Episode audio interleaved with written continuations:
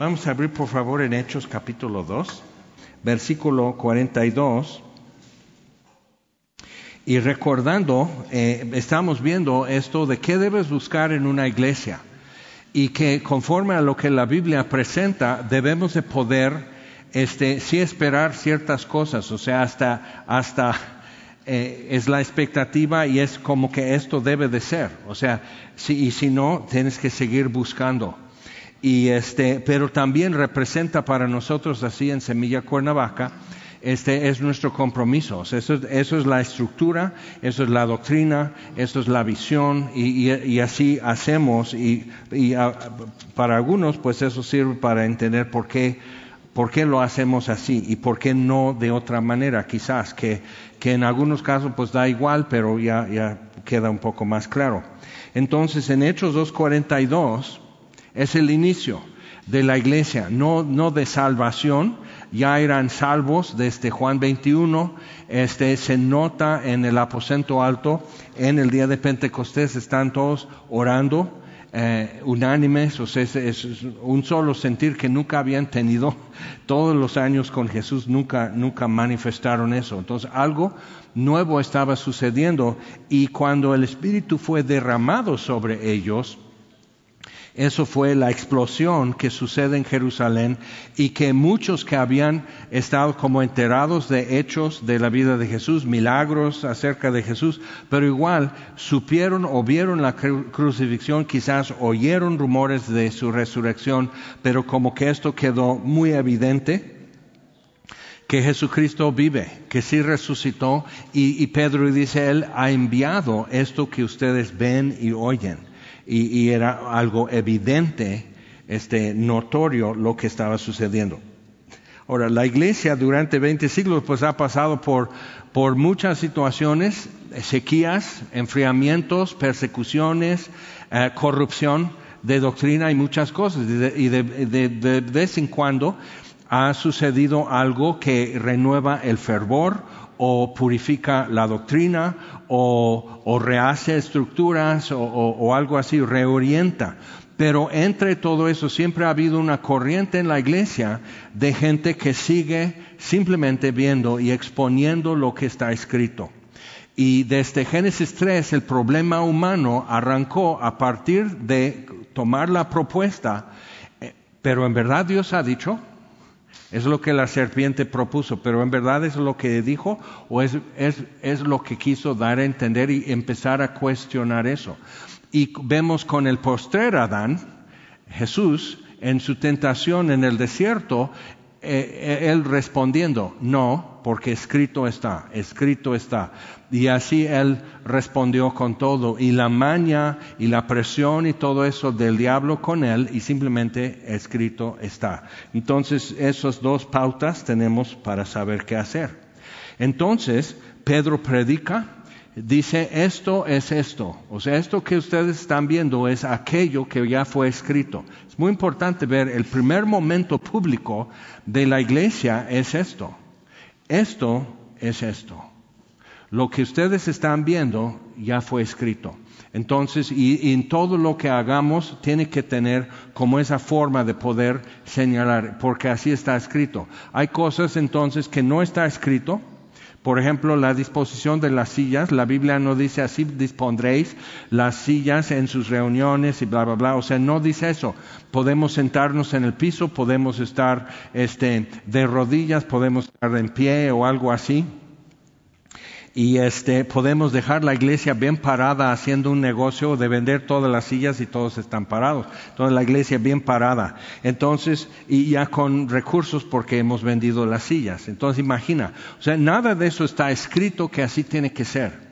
Algo importante es que no nos dice cuánto cantar, cuántas canciones, pero es evidente que venía escrito y eso es lo que vamos a ver un poco hoy.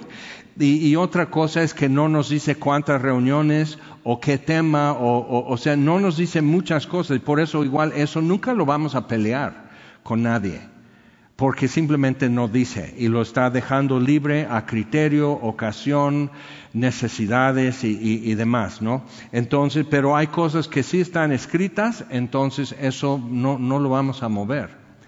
Entonces, versículo 42, y perseveraban. Muchos creyeron, tres mil fueron bautizados ese día, sin curso, sin tomar un curso. ¿Te das cuenta? O sea, la convicción era evidente. Y como en el río Jordán, desde Juan el Bautista, o sea, los apóstoles pudieron ver, esta gente sabe en qué se está metiendo. La convicción era evidente, el convencimiento, el arrepentimiento era evidente. Y perseveraban, y eso es la palabra operativa aquí, perseveraban en la doctrina de los apóstoles, en la comunión unos con otros, en el partimiento del pan y en las oraciones y entonces vimos por qué, cómo era la doctrina o la enseñanza de los apóstoles, pues estudiaban el Antiguo Testamento. Y es algo que a veces no tomamos en cuenta, ¿no? Y existe una tendencia hoy de cómo dejar el Antiguo Testamento porque es pesado, porque es complicado, porque fue hace mucho tiempo. Eh, y digo, bueno, que fue hace tres mil años o hace dos mil años. Cuando estamos hablando de milenios enteros, son las rebanadas. ¿Qué es otros mil años para, o sea, es lejos de nosotros en tiempo y espacio de por sí? Pero también porque hay situaciones de mandamientos que no se han movido en el Nuevo Testamento. Pero si podemos decir en el Nuevo Testamento que bueno, ya, ya no tenían que guardar el Antiguo Testamento, entonces el próximo paso es tampoco tenemos que guardar el Nuevo Testamento. Entonces, ¿qué guardamos? O sea, ya, ya es un buffet y eh, si quieres puro arroz, te sirves arroz. Si quieres pura ensalada, si quieres puro postre, eso es lo que te sirves. Y, o sea, aunque hay de todo, eh, podemos escoger, pero lo que vemos que ellos perseveraban en eso, perseveraban y eso es lo que produjo la parte de la Biblia que se llama el Nuevo Testamento. ¿ok? Produjo eso por perseverar en aquello. Entonces, luego dice en la comunión unos con otros y vimos acerca de cómo ser parte, de que, nunca es una cosa individual, la salvación es individual y el trato de Dios contigo en su mayor parte es individual. Pero que no, si eres salvo, tienes que formar parte de la iglesia porque así está escrito que todos fuimos sumergidos o bautizados en un solo cuerpo, todos somos miembros de ese cuerpo y es el cuerpo de Cristo, la iglesia. Entonces formamos parte de eso. Y, entonces, pero pues ¿cómo se hace? Pues eso ya lo, ya lo vimos, ya lo comentamos y lo puedes ver en Vimeo, YouTube y Facebook. Bueno, ok. Entonces, pero hoy vamos a ver acerca del partimiento del pan porque eso es específicamente lo que hoy llamamos la cena del Señor, lo que durante tiempo se llamaba Eucaristía, pero eso ya como que está muy cargado de significado religioso, pero Eucaristía simplemente es acción de gracias. Y daban gracias por el sacrificio del Señor Jesús cada vez. Pero ya, ya tiene otras cosas agregadas y, y Eucaristía como que sí carga otra cosa para ti cuando lo escuchas. Pero eso es lo que significa esa acción de gracias. Y tenemos gratitud.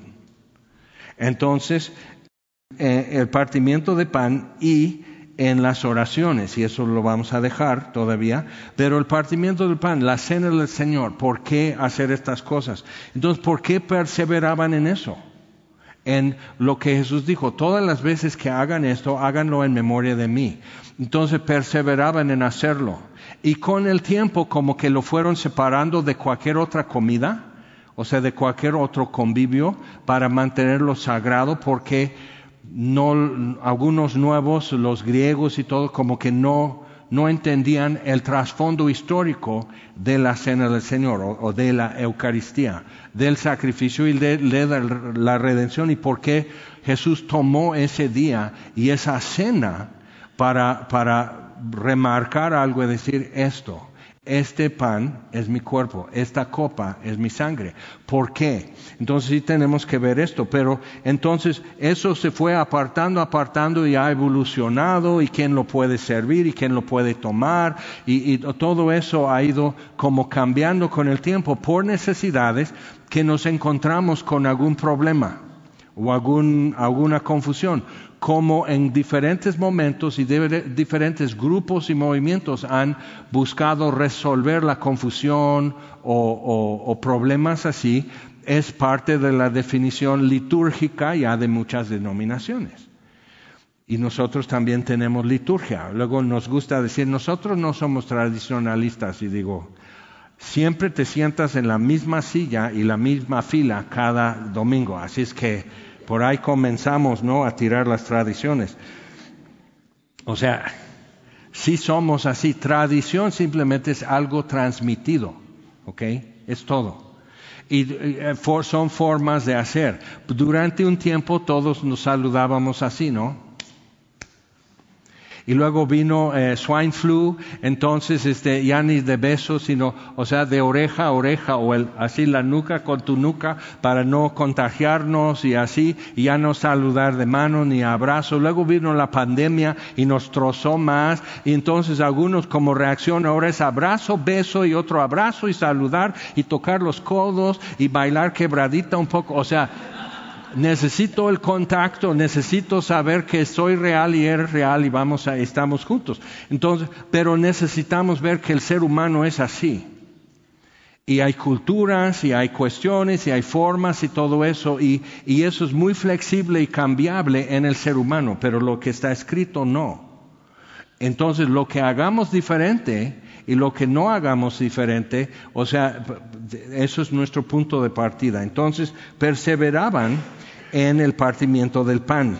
Y versículo 43. Y sobrevino temor a toda persona. Ve que no es simplemente por la enseñanza, o no es simplemente por, por tener comunión unos con otros, no es simplemente por las oraciones. Todo eso trae efectos, pero también porque perseveraban en anunciar.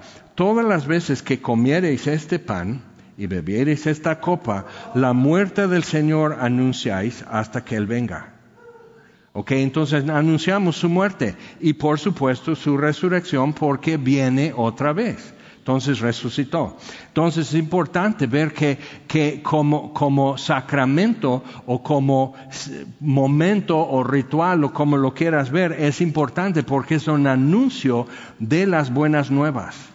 Cristo murió por nuestros pecados, Cristo al tercer día resucitó, ascendió a los cielos, se ha sentado a la diestra del Padre, intercede por nosotros y viene otra vez por su iglesia. Entonces, cuando estamos anunciando eso, ves como esto sí tiene algo que ver, que es esencial y central en la vida cotidiana de la iglesia. Entonces, perseveraban en el partimiento del pan y sobrevino temor a toda persona y muchas maravillas y señales eran hechas por los apóstoles, porque simplemente celebraban la cena del Señor. O sea, tenemos que abrir eso un poco más y decir, ¿a poco? Porque hubo una ocasión aquí que me dio así miedo por algunos, me dio asco, puedo confesarlo. O sea, que ya íbamos a tomar la cena del Señor, ya estaban sirviendo, algunos se levantaban y ya se iban casi corrí a bloquear la rampa. ¿Cómo creen? O sea, o sea, qué irreverente, qué ignorante y gente de cuna cristiana, porque ya lo tenían como algo tan simple y tan insípido y carece de significado. Ahora esas cosas se van remediando cuando perseveramos en la doctrina de los apóstoles, ya tenemos mejor definición, mejor claridad y todo eso, pero, pero ah, yo me asusté porque dije, ¿Así? ¿Así van a apostar? Así, o sea, en verdad se quieren arriesgar, porque en 1 Corintios Pablo dice, por, por eso que ustedes hacen, algunos están enfermos y otros se han muerto. Así es que rífate. O sea, cuando ves eso, dice, entonces sí es algo muy serio, es algo muy solemne, es algo lleno de significativo, que a veces porque nos olvidamos o por costumbres o algo así, como que lo dejamos, como, que no es nada, porque nomás es un vasito con jugo de uva y un pedacito de, galleta habanera, pan sin levadura perforada, como debe de ser. O sea, eh, o sea, eso es todo y eso, o sea, esto tan insignificante no tiene uso, no, no hace nada, digo. Vino temor sobre toda persona Muchas maravillas y señales eran hechas por los apóstoles, todos los que habían creído estaban juntos y tenían en común todas las cosas, vendían sus propiedades y sus bienes y lo repartían a todos según la necesidad de cada uno.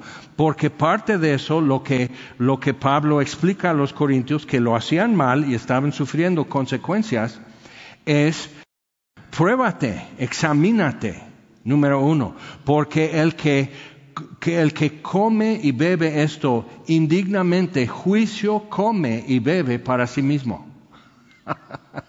Así es que provecho, hijo, toma. O sea, es importante ver eso, que, que eso es importante y cómo estorba tus oraciones, cómo estorba tu vida con Dios, cómo estorba tu comunión unos con otros, porque es, es central. Cuatro cosas y son centrales. Entonces, cuando empezamos a captar eso, dices, y ahorita todos van a estar muy así santiguados, a porque hoy toca. Y, y entonces, entonces, yo muy reverente, no sea que se me seque la mano, se me caiga un ojo de así, nomás me, me agacho y pum, y se sale rodando un ojo. Bueno, si sucede ya sabrías por qué, ¿no? Al menos ya, ya puedes relacionar el uno con el otro. Pero ¿por qué Dios daría esas consecuencias en Corinto? Porque se emborrachaban, porque andaban en fornicación, porque andaban en pleitos, andaban en idolatría y luego se juntaban como iglesia como si nada. Entonces es importante examinarnos, es importante poder separarnos para Dios y por eso cuantas veces lo hagamos nos, nos, crea una postura más fija de estar separado, de estar apartado para Dios. O sea, es, importante hacerlo. Memorizábamos antes números de teléfono porque no teníamos celular y, algunos traían así su, su, libretita o algo así para teléfonos, pero ya sabías de memoria ciertos teléfonos. ¿Por qué? Porque siempre los marcabas. Debes de tener citas bíblicas porque siempre las buscas y siempre es donde traes fortaleza, consuelo y demás. O sea, y tienes eso así. Pero cuando esto forma parte de la estructura de mi, mi doctrina, mi, mi concepto de Dios y de su iglesia y de mi vida aquí en este mundo, cuando eso forma parte tan central, entonces entiendo, soy parte de este cuerpo este pan es mi cuerpo. Y luego dice, somos el cuerpo de Cristo. Entonces, si alguno come el pan y no discierne el cuerpo, entonces la Iglesia Católica dice, tú tienes que creer que en una forma mística esto ya es la carne misma de Jesús. Entonces estamos canibalizando a Jesús de Nazaret. No, es místico, místico. ¿Y la copa es su sangre? Bueno, en forma mística. No, para ser católico, si naces católico puedes ser tan hereje como te guste, pero si te conviertes en católico tienes que decir con tu boca y afirmar que literalmente es el cuerpo de Jesús y literalmente es su sangre. Adelante. Entonces, pero Jesús cuando lo hizo, no Pedro, préstame el cuchillo. Una rebanada, este es mi cuerpo mochar un dedo, esto es mi cuerpo, no abrió las venas así, esto es mi sangre. Okay, Entonces, ese lado místico que no tiene base en las escrituras, sino en el gnosticismo, que era muy popular en primer siglo y segundo siglo, el gnosticismo estaba haciendo mucha confusión en la iglesia, entonces era como que no es verdad, pero tenemos que hacernos la idea que, es verdad. Entonces, y eso es problemático porque empiezas a, a no poder distinguir entre lo real y lo que no es real, que es esquizofrenia, entonces no queremos. Y, ha causado muchos problemas a través de los siglos, porque a rato ya historia es leyenda y eso también trae problemas, porque entonces en verdad Jesús murió por nuestros pecados, en verdad resucitó, nomás místicamente estamos hablando. ¿Por qué crees que en el, Evangelio de Juan, escrito cuando una nueva generación está oyendo el Evangelio y, lejos de los hechos, entonces ¿por qué Jesús levanta su túnica para que vean sus cicatrices y Tomás y Juan hace eso casi 100 años del nacimiento de Jesús. Entonces, él escribe eso y entonces evidencia y come delante de ellos para que vean, no, la resurrección fue física de Jesús, literal, no mística. Entonces, importante para nosotros. Eso fue lo que trastornó el mundo. Que seamos parte de Dios. Que seamos considerados como dignos de, de estar en Él y Él en nosotros. Porque eso ninguna religión tiene eso. Dice, no, el budismo no, porque Dios no existe. El budista es ateo, es panteísta, todo es Dios y entonces nada es Dios. Entonces es importante ver estas cosas y ellos perseveraban en eso. Era tan extraño lo que estaban afirmando.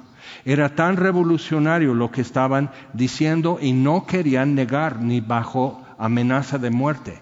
Entonces es importante ver por qué no soltaban eso.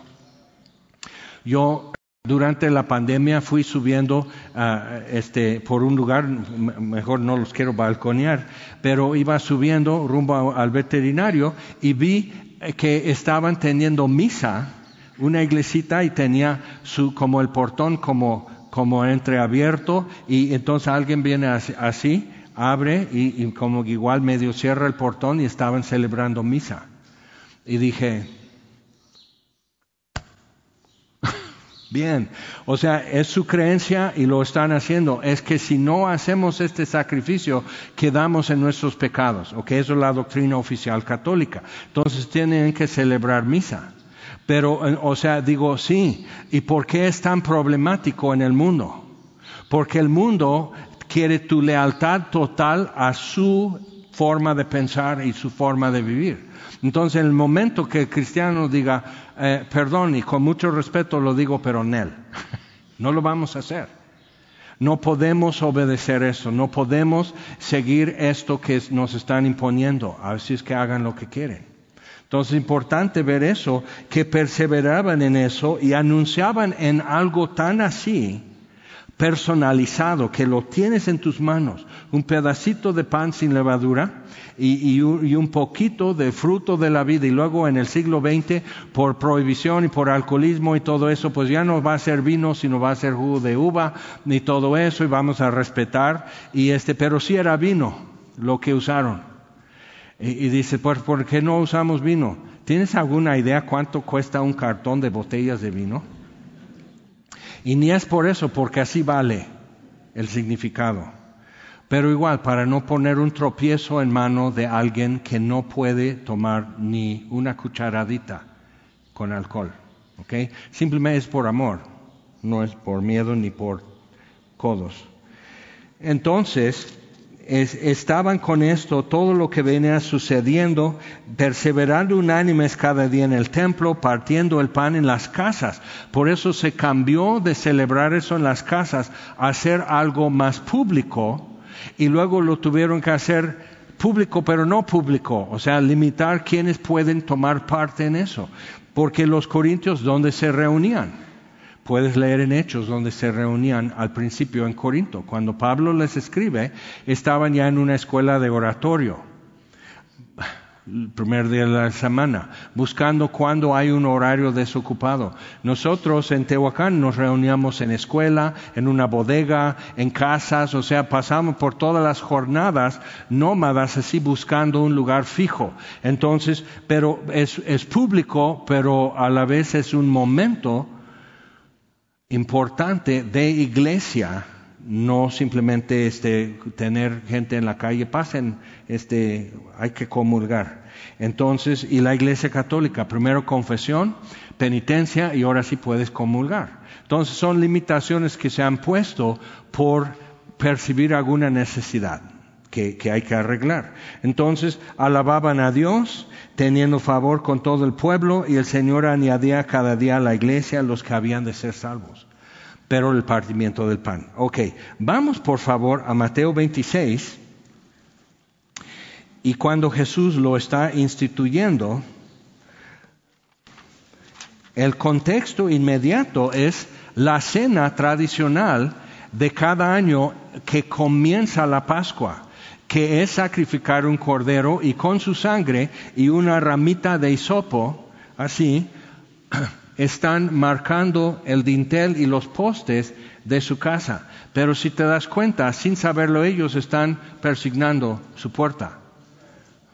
Entonces, otros el mismo día que nunca, nunca relacionaban una crucifixión con el Cordero de Dios que quita el pecado del mundo. Y sobre todo, ese Cordero simplemente no era porque en casa, en Egipto, los, los israelitas fueran más santos, eran bien idólatras y bien chismosos y bien desobedientes, pero porque estaban detrás de esa puerta, es todo. Y eso es algo nuevo que estaban poniendo. Y porque el símbolo de la Pascua es Pesach, que es pasar por alto. Y Dios dice, cuando pasa la mortandad por Egipto, es la muerte de los primogénitos, cuando pasa la mortandad, veré la sangre en la puerta y pasaré por alto esa casa. Entonces los vecinos, había egipcios que ya estaban, ¿saben qué? Yo me voy con ustedes de aquí. Su Dios es Dios. Dios humilló los dioses de la tierra de Egipto, el sol, la luna, el río, la vida, la, resurrección por el río Nilo, o sea, todos sus símbolos y todo su, su, grupo de dioses, Dios lo humilló. Entonces estaban viendo, no, pues su Dios es el Dios lo demás es falso. Entonces, solo no tenías que tomar un curso, no tenías que ser bautizado, no tenías que saber decir Dios te bendiga y tener toda la contraseña, simplemente estar en esa casa detrás de la puerta. ¿Ok? Y veré la sangre y pasaré por alto. Por eso Pesaj o hoy decimos Pascua. Entonces, importante para nosotros es entender, ellos estaban haciendo eso, pero lo cambió Jesús a jueves. Porque el viernes, que era realmente el primer día del mes de Nisan, y tocó viernes ese año, él iba a ser crucificado. Entonces, dice, mucho he deseado tomar esta cena con ustedes. Y la tradición era, el más joven pregunta al más viejo por qué esta noche es diferente.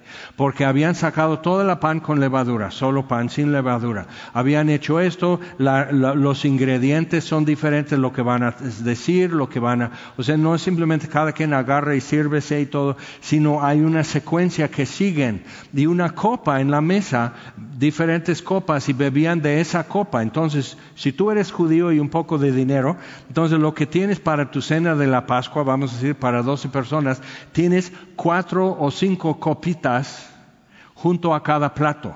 Entonces en cierto momento beben de esta copa, recordando esto, recordando aquello, recordando lo que Dios hizo, recordando promesas. Y hay una última copa que dejaban, que es la copa del reino. Y decían al final, en su dispersión, durante siglos y siglos y hasta el día de hoy, decían al final, dejando esa copa así, próximo año en Jerusalén, y luego la vuelven a la mesa, no la toman, porque no estamos en Jerusalén. Jesús, cuando dice, habiendo cenado, tomó la copa, o sea, ya habían terminado durante la cena, Juan capítulo 13, se levanta y lava sus pies. Interrumpe esto que tenía su orden y su secuencia y lo que se dice, lo que se ora, lo que se canta y luego comemos esto. Entonces, y cada cosa era recordar algo de su sufrimiento y servidumbre en Egipto, cómo Dios lo sacó, cómo Dios fue fiel. Este, tenían esto con agua con sal para recordar sus lágrimas en, Egipto como esclavos, o sea, todo esto. Y en eso Jesús se levanta, empieza a lavar sus pies. Y están así. Y luego toma su asiento, pone su túnica otra vez y dice, ¿sí saben lo que he hecho? Y todos están, Pedro, no digas. ¿Lavaste nuestros pies, profe? O sea, sí, pero ¿qué es lo que he hecho? Entonces les enseña acerca de servir unos a otros. Primer paso hacia ser un mismo cuerpo. Entonces, viendo eso, pero por eso dice, es mi cuerpo, es mi sangre. Pero luego en Juan 15, en el mismo discurso, dice, yo soy la vid verdadera, mi padre es el labrador y ustedes son los pámpanos. Entonces, separados de mí, se secan. Entonces, como el pámpano necesita vivir en y ser parte de la vid para dar fruto, porque fruto sale en las ramas, no en la mera vid. Entonces, checa en tu casa si tienes un limón donde aparecen los limones, no pegados al tronco, sino en las ramas. Ya sabemos. Jesús enseñando es una cosa que muy sencilla podían captar, pero está diciendo, yo en mí y ustedes eh, en, yo, en, yo en ustedes, ustedes en mí, luego en su oración, Juan 17, o sea, Padre, que sean uno, como yo en ti y tú en mí, Padre, así ellos en mí, y o sea, están hablando de algo, una unión orgánica con Él. Entonces, ya cuando empieza a suceder lo, que, lo de hechos, ya están como comprobando y desplegando qué significa entonces ser el cuerpo de Cristo.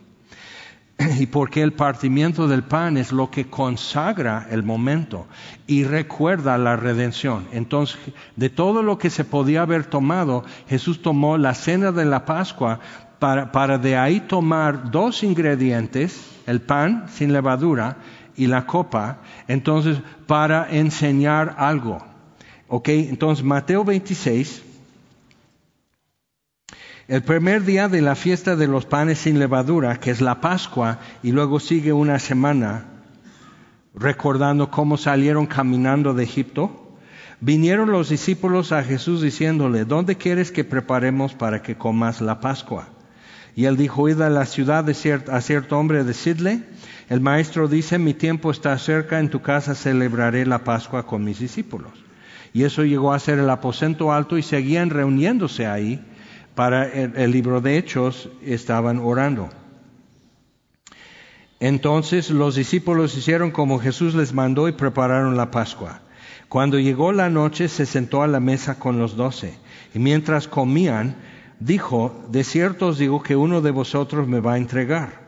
Y entristecidos en gran manera comenzó cada uno e, de ellos a decirle, ¿soy yo, Señor? Entonces él respondiendo dijo, el que mete la mano conmigo en el plato, ese me va a entregar. A la verdad el Hijo del Hombre va, según está escrito de él, mas hay de aquel hombre porque en el Hijo del Hombre es entregado. Bueno le fuera a ese hombre no haber nacido. Entonces respondiendo Judas, el que le entregaba, dijo, soy yo maestro, y le dijo, tú lo has dicho. Pero es interesante, como que todos oyeron y nadie entendió. Qué bola de, de inatentos vamos a Jerusalén y me van a crucificar, pero al tercer día resucitaré. Entonces sucede exactamente lo que él dice, le crucifican, entonces todos sorprendidos cuando resucita, no ponían atención. Entonces, ten ánimo. Tarde o temprano si cae el 20 ya empieza a dar fruto lo que Jesús ha dicho y que como que no pusimos atención. Entonces, mientras comían, tomó Jesús el pan. O sea, dice eso y puede ser un momento incómodo o no, pero tenían que seguir los pasos a decir esto, a orar esto, a cantar aquello, pedazos de salmos y todo eso hacían como parte del ritual. Tomó el pan y bendijo y lo partió y dio a sus discípulos y dijo, tomad, comed, esto es mi cuerpo. Y tomando la copa, habiendo dado gracias, les dio, diciendo, bebed de ella todos, es la copa que no tomaban, porque ya es el cumplimiento, ya es el reino de Dios. O sea, ellos dicen, es cuando venga Mesías y estamos reunidos de los cuatro vientos a Jerusalén, entonces en el reino de Dios, el Mesías reinando, el hijo de David reinando, entonces David dice, no, el reino de Dios ya comienza pero comienza con una crucifixión y una resurrección y dispersión y persecución y, pruebas y tener que tener fe y esperanza. Comienza diferente a como lo, habían imaginado, pero aquí estamos. Algo sí se logró. Tomando la copa, habiendo dado gracias, les dijo diciendo, les dio diciendo, bebed de ellas todos, porque esto es mi sangre del nuevo pacto. El antiguo pacto comenzó saliendo de Egipto. Ahora el nuevo pacto comenzó saliendo de Jerusalén. Y a partir de esto Jesús sale fuera de Jerusalén cargando su cruz, llevando el vituperio y fue crucificado. Ya, ya partió para otra cosa eh, el, el nuevo pacto que por muchos es derramada para remisión de los pecados. Os digo que desde ahora no beberé más este fruto de la vid hasta que aquel día en que lo beba nuevo con vosotros en el reino de mi Padre. Entonces está diciendo, estamos a un paso de estar reunidos con mi Padre en el cielo, estamos a un paso, han pasado dos mil años, pero está diciendo así, o sea, la próxima vez que vuelvo a tomar esto con ustedes es que estamos en casa de mi Padre.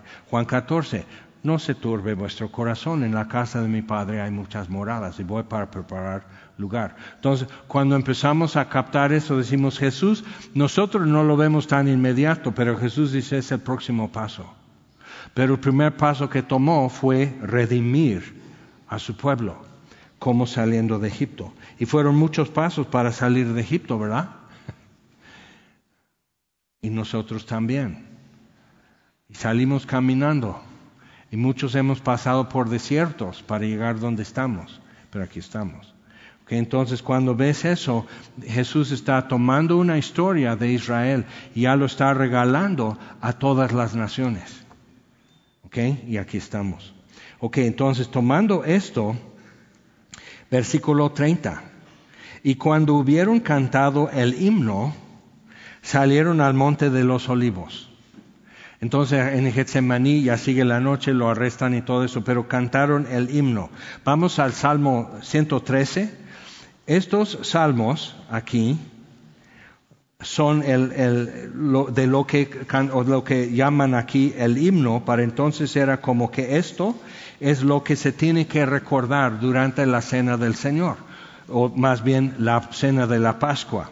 Nosotros no, nosotros cantamos otras cosas, hacemos otras cosas, lo hemos comprimido, ya no es toda una cena con oraciones y pasos específicos, sino recordando un solo hecho, la muerte del Señor que con su, un solo sacrificio de sí mismo obtuvo eterna redención. Entonces es una sola vez para siempre, entonces estamos recordando y agradeciendo. Pero en el Salmo 13 es aleluya, entonces empieza así, es un halel, aleluya por eso. Entonces simplemente engrandeciendo a Dios. Luego Salmo 114, cuando salió Israel de Egipto, recordando eso. Salmo 115, los ídolos de Egipto en contraste con nuestro Dios. Nuestro Dios, versículo 3, está en los cielos, todo lo que quiso ha hecho recordando esto. Pero ellos han ido a Babilonia a exilio. Ellos regresan, cuando Persia conquistó, ya tenían libertad de regresar. No todos regresaron. Algunos llegan en Pentecostés a Jerusalén para celebrar una de las tres fiestas importantes. Entonces llegan de, cualquier lugar, están muy dispersos, y, pero están así. Nuestro Dios está en los cielos, todo lo que quiso ha hecho. Los ídolos de ellos son plata y oro obra de manos de hombres, tienen boca, mas no hablan, y así. Salmo 116, esto, esta parte es lo que cantaban al final. Salmo 116, versículo 3, por ejemplo, Jesús cantando. Tienes que ponerte a pensar eso, porque cuando vemos toda la cosa así, con, guitarra y micrófono y, y máquinas de humo y todo, y lo que las iglesias hoy hacen, Tienes que pensar, no tenemos que volver a ser como ellos porque no, son no somos como ellos. o sea, tenemos mucho en común con Pedro y Juan y todos ellos, pero no somos como ellos. No comemos lo que ellos comen, no vestimos lo que ellos visten, no hablamos el idioma, vivimos en otra cultura y todo eso. Y tenemos tecnología que ellos no tenían. Bocinas, micrófonos, teclados electrónicos, todo está muy padre, máquinas de humo, o sea, ya no ponemos incensario porque simplemente haces esto y ya está botando, le pones aroma de vainilla o fresa como quieres. Entonces, e, eso es diferente, pero piensa en que Jesús cantó con ellos esto. Entonces me rodearon, versículo 3, las ligaduras de muerte. Me encontraron las angustias del Seol cuando está en Getsemaní cuando les dice, se pone triste en la mesa y dice, uno de ustedes me va a entregar. Él tiene gozo porque está mirando el gozo puesto delante de él, es llevarnos al Padre. Tiene gozo por eso, pero al mismo tiempo se pone triste porque murió por Judas Iscariote también y Judas no quiso redención. ¿Okay? Es importante ver esa parte. Me rodearon ligaduras de muerte, me encontraron las angustias del Seol, el Hades, angustia y dolor había yo hallado. Entonces invoqué el nombre de Jehová diciendo, oh Jehová, libra ahora mi alma. Y ves que dice, y diré, ahora ha llegado la hora, y qué diré, Padre, libra mi alma. ¿Ok? Entonces está pensando en lo que está escrito. Y Jesús canta con ellos lo que era tradición, pero es la palabra de Dios. Él es el verbo. Entonces, eh, seguimos versículo 8, por ejemplo, pues tú has librado mi alma de la muerte, mis ojos de lágrimas, cuando resucita. Dice, ve y dice, di a mis hermanos y a Pedro, no se les olvide a Pedro, él me negó, pero todavía cuento como este número. Y a Pedro que he resucitado. Ok, entonces ya no es lágrimas, ya no es tristeza. Has librado mis ojos de lágrimas y mis pies de resbalar. Andaré delante de Jehová en la tierra de los vivientes. Entonces, así, vamos adelante, versículo 13, por ejemplo. Dice, tomaré la copa de la salvación e invocaré el nombre de Jehová. Ahora pagaré mis votos por esto vine, para dar testimonio del Padre. Ahora pagaré mis votos a Jehová delante de todo su pueblo. Y entonces él dice a, Nicodemo, cuando yo fuere levantado, hablando de la crucifixión, atraeré a todos a mí. O sea, todos ya serán identificados con él en su muerte. Murió por todos. No es efectiva la muerte de Jesús para todos porque no todos creen. Pero ahí está la riqueza de su gracia y misericordia. Entonces, delante de todo su pueblo, estimada es a los ojos de Jehová la muerte de sus santos. Oh Jehová, ciertamente yo soy tu siervo, siervo tuyo soy, hijo de tu sierva. ¿Qué dijo María? He aquí, la sierva del Señor, hágase conmigo conforme a tu palabra. Entonces, así, hijo de tu sierva, tú has roto mis prisiones. Vamos al Salmo 117, muy cortito. Pero entonces cantaban este Salmo 116. ¿Qué melodía? ¿Quién sabe? ¿Era en arameo o griego o en hebreo? Según el número, quiénes son los que se reúnen. Dice, alabad a Jehová naciones todas, pero ves como la intención de Dios en la Pascua, en Egipto, y todos los años y siglos que han pasado, y David y otros componiendo estos salmos y la música siendo parte del alma de una nación que, que es escogida por Dios. Entonces, en parte de eso, simplemente esto va a ser para todas las naciones. Alabad a Jehová, naciones todas. Y si eres de vieja escuela como yo, pueblos todos, alabadle. Entonces, porque ha engrandecido sobre nosotros su misericordia. O sea, así cantaban los santos antes aquí en México y sobrevivieron. Y la fidelidad de Jehová es para siempre. Aleluya. Es muy cortito. Pero ahí está, es para todas las naciones esta redención. Antes era para Israel salir de Egipto y el que saliera con Israel tenía que convertirse en israelita, aunque fuera egipcio. Pero hoy ya no. Entonces para todas naciones y todos podemos alabarle y invocar su nombre así. Salmo 118, versículo 13, vamos. Este bueno, versículo 10, todas las naciones me rodearon, porque Roma em, representa todo el mundo, todas las naciones.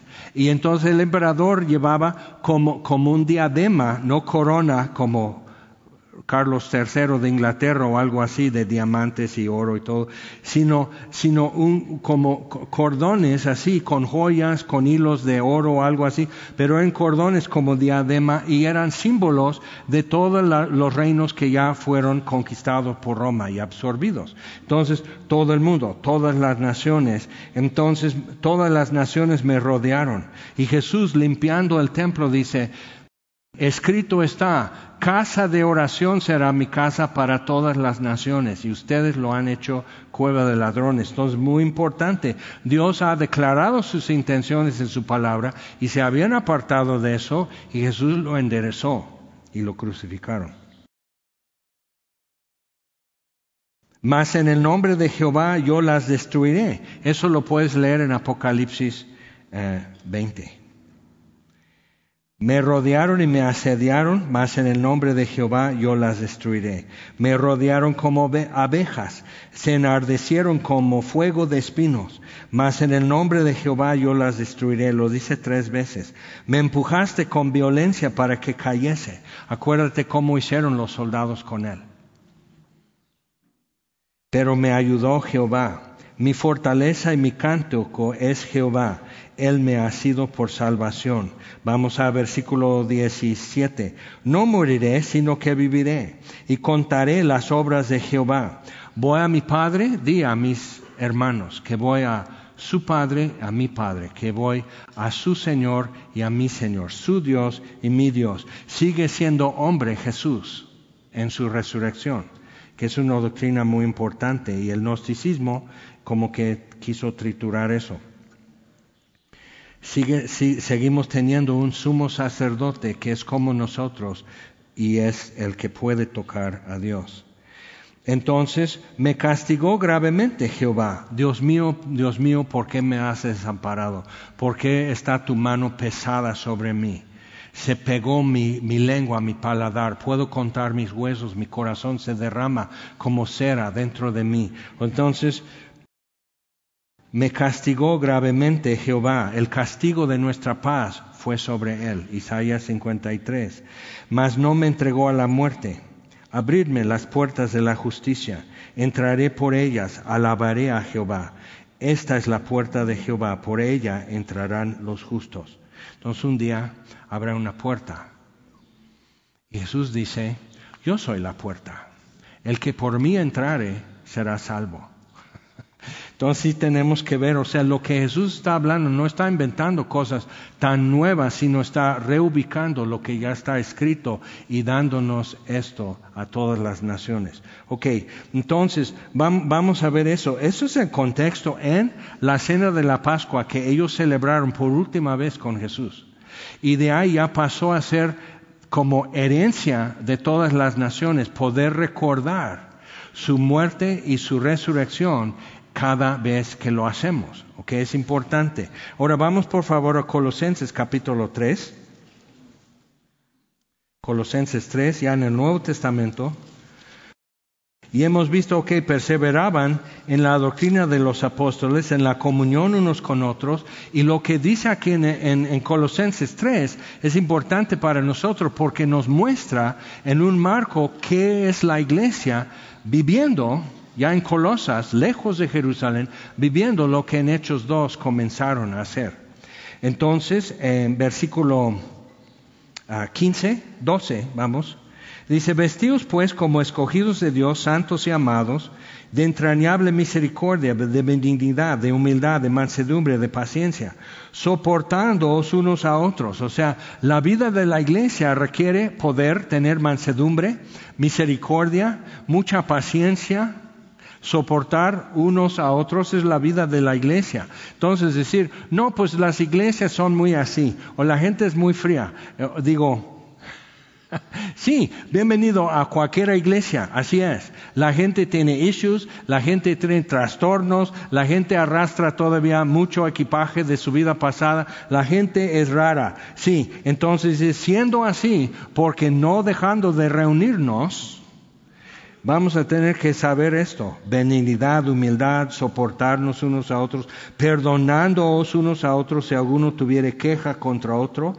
de la manera que Cristo os perdonó, y eso es lo que hace visible la realidad de su resurrección históricamente ya es indicada la muerte de Jesús, eso ya es documentado, pero la resurrección de Jesús es por testificarlo, pero lo, hacemos visible cuando podemos perdonarnos, porque perdonas a gente que no cambia, ¿sí o no? Perdonas a gente que vuelve a hacer la misma tontería, ¿sí o no? Y eso hace evidente Jesús resucita. Ahora, muchos dicen, no, porque la gente también está mal en la iglesia. Sí, pero sabemos perdonar, porque hemos sido perdonados. Y eso es costoso, pero eso hace evidente otra vez el precio de reconciliación, el precio de redención, el precio de regeneración, nacer de nuevo, es la muerte de Jesús. Eso es lo que lo hace posible. Eso es lo que trae vida. Por eso cuando muere Jesús y ves que hubo un terremoto y partieron rocas y se abrieron sepulcros alrededor de Jerusalén y algunos recién sepultados resucitaron cuando murió, no cuando resucitó. La muerte venció. Ok, es importante ver eso, esos datos que incluye, no son como que, órale, órale, wow, está tremendo. O sea, es como para decir, es testimonio de que su muerte vida da. Es testimonio. Entonces, la paz de Dios, ah, versículo 14, todas, sobre todas las cosas vestidos de amor, que es el vínculo perfecto. Eso, eso como que hace la consistencia. Y la paz de Dios gobierna en vuestros corazones, a la que asimismo fuisteis llamados en un solo cuerpo. ¿Ves? Eso es lo que está haciendo visible que Jesús no solo murió, sino resucitó. La palabra, ah, y dice, y sed agradecidos. Eucaristía, acción de gracias. Y todo lo que hacéis, sea de palabra o de hecho, Hacedlo todo en el nombre del Señor Jesús, dando gracias a Dios Padre por medio de Él. Entonces te das cuenta que esto es la vida de la iglesia, como iglesia. Es un entorno de perdón, de reconciliación, de humildad, de paciencia, de soportar unos a otros, como los estacionamientos soportan ¿ok? Soportan el sol, soportan así, soportan puertazos que subas el cristal y les dejas hablar. Se soportan por amor y hacen visible una realidad en su vida que Cristo vive. Entonces así vivimos y así hacemos. ¿Lo hacemos perfectamente? No. Pero no es necesario ser perfectos porque Él es perfecto. Él es el sacrificio, Él es el Cordero de Dios que quita el pecado del mundo. No es necesario ser perfecto, es necesario dar señas de vida y seguir creciendo y dando fruto. Y aquí estamos. Ok, entonces, seguimos. Este, vamos a Efesios capítulo 5.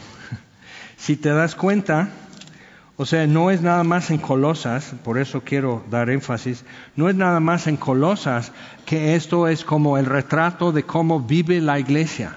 Y lo puedes ver, si quieres leer en Romanos 12, 13, 14 y 15, pero empezando de Romanos 12, cómo vive la iglesia. Y cuando te das cuenta, en cada uno requiere amor, requiere paciencia, requiere perdón, requiere que cada uno ponga pilas y entonces esté sirviendo a otros para su edificación, para hacerles florecer, para ayudar a otros a dar fruto. No que me ayuden a mí a dar fruto, sino que yo ayude a otros a dar fruto. Entonces, si yo no veo fruto en tu vida, es preocupante para mí. Y yo sigo enseñando, y yo sigo exhortando, y yo sigo mandando consolación y exhortación y edificación, y sigo haciendo marome y teatro, porque es con los dones que Dios me ha dado para tratar de ver fruto en tu vida. Pero tú puedes, si estás recibiendo, debe haber fruto en tu vida entonces igual ya tú debes procurar que otro tenga frutos en su vida, señas de vida en su vida, ¿ok? Que, muestras de que sí está vivo. ¿Tiene pulso? ¿Ok? ¿Está respirando? Sí. ¿Tiene actividad cerebral? Casi no. Con tus cuatro neuronas, ahí vamos. ¿Ok? Así es. Eso es lo que Dios redimió. Eso es lo que Dios llamó. Eso es que Jesús llama a sus ovejas por nombre. Y lo tiene que hacer varias veces porque no nos recordamos, no acordamos cómo nos llamamos. O pensamos que es otro Jorge, otro Juan, otro Javier o algo así. Entonces, no, no, no, no a mí no me está llamando, sí a ti. Y por fin tiene que ir a traernos por el chongo, pero ya ahora sí entendemos. Jesús está llamándome. Me dice, ven. Entonces, Efesios 5, este, dice versículo 15, mirad pues con diligencia cómo andéis, no como necios, sino como sabios. ¿Por qué nos dice eso? Porque lo más fácil es ser necio. eso lo hacemos sin escuela, o sea, es natural. No como necios, sino como sabios, y eso requiere perseverar como ellos en Hechos 42, 42, o sea, perseverar en esto. Entonces, mirar con diligencia como andéis, no como necios, sino como sabios, aprovechando bien el tiempo, porque los días son malos. Nunca te queda el tiempo que pensabas que ibas a tener. Por tanto, no seáis insensatos o bofos o cabeza hueca. Y dices, sí, porque es lo más fácil. Eso lo haces simplemente respirando y comiendo, sigues así, cabeza hueca. No seáis insensatos, sino entendidos. Llena tu cabeza de contenido. No seáis insensatos, sino entendidos de cuál sea la voluntad del Señor. No, no os embriaguéis con vino. ¿Por qué? Porque reduce tu capacidad. Dicen luego por ahí, mis amigos en doble A lo decían, el alcohol te anima, pero no te ayuda. Te da valor, pero no te ayuda. entonces ya rascas un pleito porque estás lleno de valor por el alcohol, pero estás así. no tienes tino, no tienes fuerza, no tienes equilibrio y así. Entonces te anima, te incita a cosas, pero no te da el respaldo. Entonces, no os embriaguéis con vino en lo cual hay disolución, antes bien sed llenos del Espíritu, que en lugar de reducirte, te llena, te da poder, te da sabiduría, te da gozo inefable y glorioso, te, te da paz que excede todo conocimiento. Entonces necesitamos esto, Dios verdadero, de Dios verdadero viviendo en nosotros. Entonces, sed llenos del Espíritu, hablando entre vosotros con salmos, contenido Ahora checa eso. Antes que existiera una nube, según la llaman nube, para guardar archivos. Ves que en Google, Google ya te regala, ya puedes guardar todo ahí. ¿Crees que Google simplemente lo quiere, quiere ayudarte o quiere examinar tu estilo de vida, tus gustos, tus archivos, tus fotos y todo? Pero ahí está. Tenemos iCloud, tenemos la nube de Google, tenemos Google Cloud, tenemos esto y todo. Pero sabes que sí existía una nube donde podíamos almacenar toda nuestra historia, todos los suspiros y sueños de una nación. ¿Dónde se guarda? En una nube por ahí electrónica, con una, con una cuenta de Google o de, o de Apple, en nuestra música, en nuestras canciones. Por eso luego estoy enseñando y pues tengo que decir, hay un buen amigo, mi amado Salvador, contaré lo que él ha hecho para mí. O sea, y si lo decimos así, ya es rap. Pero es verdad. Y es donde se ha guardado en nuestra música toda nuestra historia, todos nuestros suspiros, todos nuestros sueños, toda la ilusión y esperanza de una nación. Entonces, ¿por qué tenemos el himno nacional mexicano y es de guerra? Pero ¿por qué todos se ponen medio así cuando cantamos México querido y lindo? Lindo y querido. ¿Por qué? Siguiente renglón. Si muero, no lo quieres decir porque igual empiezas a llorar. Digan que estoy dormido. ¿Y? Y que se olviden de, no, que me traigan aquí, porque aquí enterraron mi ombligo. O sea, eso es toda la mentalidad, es todo el alma de un pueblo. Necesitamos entender eso. Y los salmos que estuvimos leyendo, todo el alma de un pueblo y luego Dios lo está regalando a todas las naciones. Ahora son nuestros suspiros, son nuestros sueños, son nuestra promesa, nuestra esperanza, nuestra queja en medio de pruebas y dolor. O sea, es, es nuestra música nuestro archivo. ¿ok? Entonces piensa en eso. Por eso mucha música que hoy están haciendo no tiene realmente contenido más que una es lascivia, lascivia y más lascivia. O sea, no, eso es, eso es todo, porque el sexo es muy poderoso, pero, pero eso es todo el contenido. Pero, eh, o sea, ¿dónde está la esperanza? ¿Dónde está el valor? ¿Dónde está, ah, por esto pondré mi vida? Entonces es nuestra música. Y cuando estamos reunidos cantando, necesitamos ver que la primera ocasión que tenía la iglesia como reunión de adoración era la Eucaristía, la acción de gracias, la cena del Señor. entonces volvían a cantar y volvían a recordar lo que Jesús les dijo esa noche. Y volvían a recordar y amonestar a todos. Él dio su vida por nosotros. Y solemnizan su acción de gracias con eso también. Ok, vamos a Lucas 23. Que Dios, luz de luz, el verbo que en el principio era con Dios y era Dios. Y todo lo que fue hecho fue hecho por Él y nada que fue hecho fue hecho sin Él.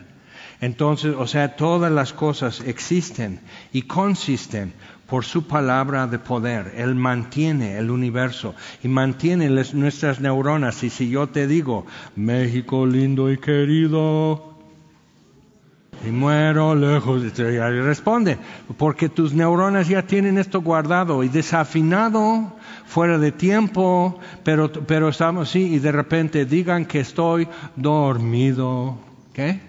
Y que me traigan aquí. Y lo repite. ¿Y qué? ¿Entiérreme qué? ¿En el Panteón de la Paz? ¿Qué? que es tierra de valientes, junto a los magueyales. O sea, ¿y por qué? Y estás así, están, pero ya te estás sentando más derecho, mira. Es el alma de una nación. Es tan importante entonces cuando lees los evangelios que los cuatro evangelios fueron el regalo de Dios también para todas las naciones. Y hay cosas que suceden y cosas que dicen en los evangelios que como que no, no tenemos el... O sea, ¿y eso qué es? ¿O qué significa? Pero hay otras cosas que sí podemos cachar así, en una mano, así. Lo cachamos el aire y sabemos y podemos decir sí, lo recibo y, lo tomo para mí. Lucas 23.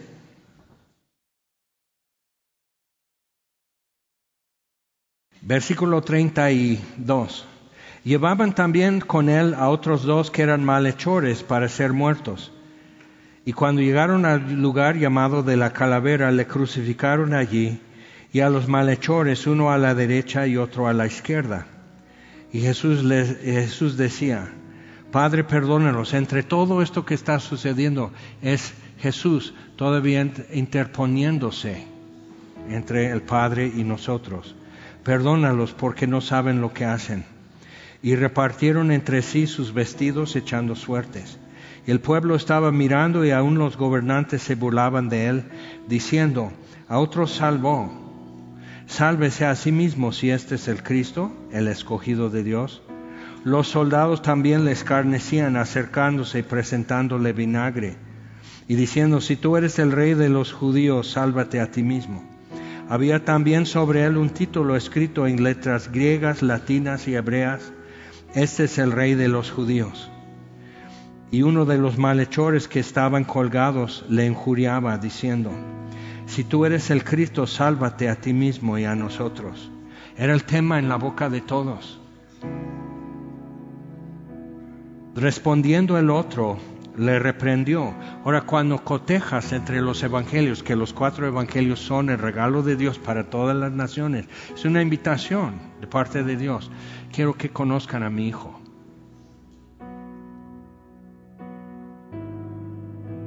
Que los dos malhechores se burlaban de él, pero llega el momento en que uno ya dejó de burlarse. Y le dice, ¿Ni aún temes tú a Dios estando en la misma condenación? Nosotros, la verdad, justamente padecemos porque recibimos lo que merecieron nuestros hechos. Y nosotros, muchos aquí hemos recibido parte de lo que nuestros hechos merecen, pero nunca todo. Y hay cosas que por el bien de tu alma, de tu futura felicidad, Dios te deja sufrir consecuencias pero la total consecuencia no. Entonces él dice a su compañero, nosotros pues estamos recibiendo justamente lo que pedimos, mas este ningún mal hizo. Y dijo a Jesús, acuérdate de mí cuando vengas en tu reino. Entonces yo estoy junto a Él hoy, por un lado abogando por Jesús. Vean, consideren nuevamente. Vean quién fue crucificado. Vean qué ha hecho al lado de lo que hemos hecho.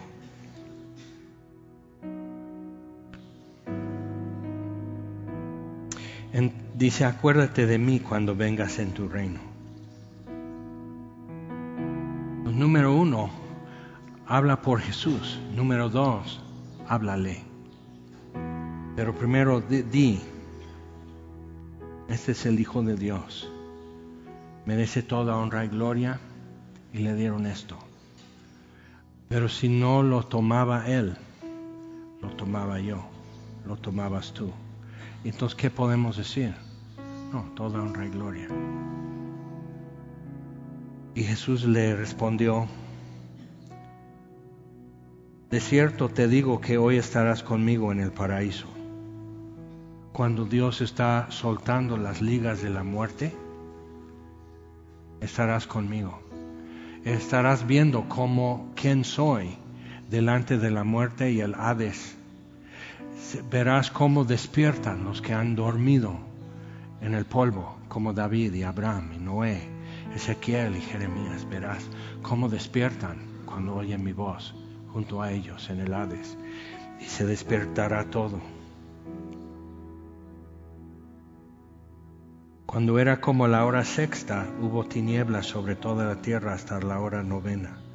El sol se escureció, el velo del templo se rasgó por la mitad, entonces Jesús, clamando a gran voz, dijo, Padre, en tus manos encomiendo mi espíritu. Y habiendo dicho esto, expiró. Y uno por uno alrededor de la cruz empezaron a cambiar su parecer. El centurión, luego los soldados, la gente golpeando su pecho, volviendo a Jerusalén. Todo, todo empezó a cambiar. Y hasta hoy apenas estamos viendo qué es lo que empezó a cambiar, porque Jesús entregó el Espíritu. Entonces, e, esto es, señores. Vamos a ponernos en pie y tomar esto. Y, es el momento, como, como está escrito, cada uno examínese, cada uno pruébese, y así discierne el cuerpo de Cristo. Y también bebe dignamente lo que recuerda y anuncia la muerte del Señor hasta que Él venga, porque resucitó. Y lo esperamos. Vamos a orar. Señor, te damos gracias por el sacrificio único y para siempre de Jesucristo. Gracias, Señor, por dar a tu Hijo por nosotros.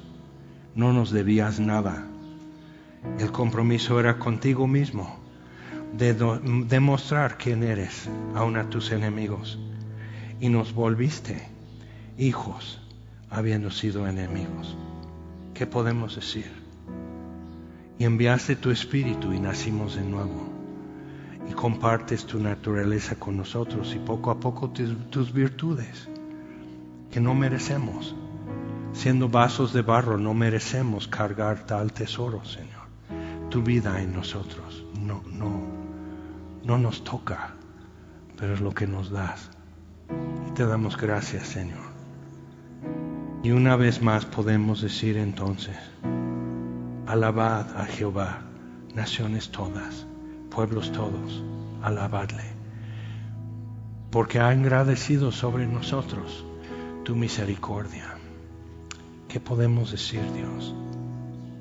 junto con todas las naciones hoy, primer día de la semana que ya lleva el nombre, domingo, por Domine, nuestro Señor. Cambiaste toda la historia, cambiaste el curso del mundo, hiciste posible que estuviéramos aquí delante de ti y nunca hemos podido agradecerte completamente. Pero una vez más tomamos la copa de salvación y pagaremos nuestros votos a Jehová. Te damos gracias, Señor. Gracias por esto en el nombre de Jesús. Amén. Vamos a tomar.